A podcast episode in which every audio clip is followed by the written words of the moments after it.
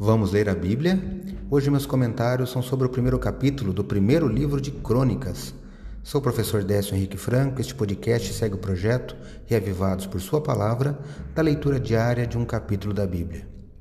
Como faço quando começamos um novo livro da Bíblia, explico aqui que os livros de 1 e 2 Crônicas relatam a história de Israel desde suas raízes ancestrais na figura dos patriarcas até o período de restauração após o exílio babilônico.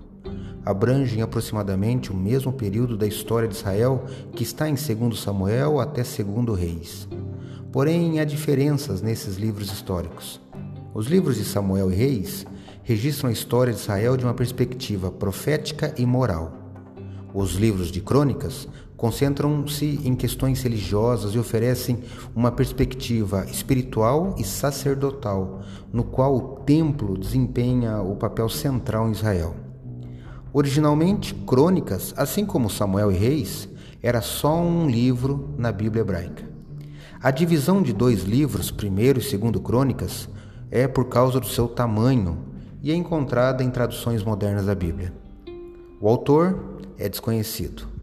O Talmud designa Esdras como autor de uma parte de Crônicas. De qualquer forma, Crônicas foi escrito depois, né, do ponto de vista cronológico, depois de Samuel e de Reis. Por isso, observe que quase metade do material de Crônicas é uma repetição dos livros anteriores, Samuel e Reis. Nos primeiros capítulos de 1 Crônicas há uma série de genealogias é o que veremos nos próximos dias. As genealogias têm a intenção de mostrar a continuidade de Deus no trato com Israel. Leia hoje 1 Crônicas, capítulo 1. Veja que a genealogia começa com Adão, é a primeira palavra desse livro, e depois vai passar por Noé, seus descendentes, até chegar a Abraão e também seus vários eh, descendentes a partir dele.